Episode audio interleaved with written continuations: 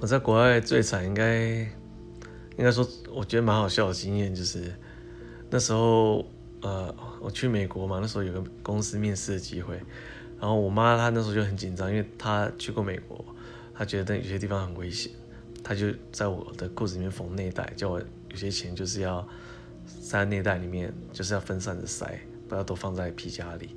那时候公司的司机就带我去我的那个 hotel check in。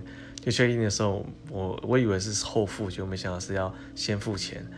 那那我身上的没有信用卡，现金也不够。那这时候就得要从裤子里去捞。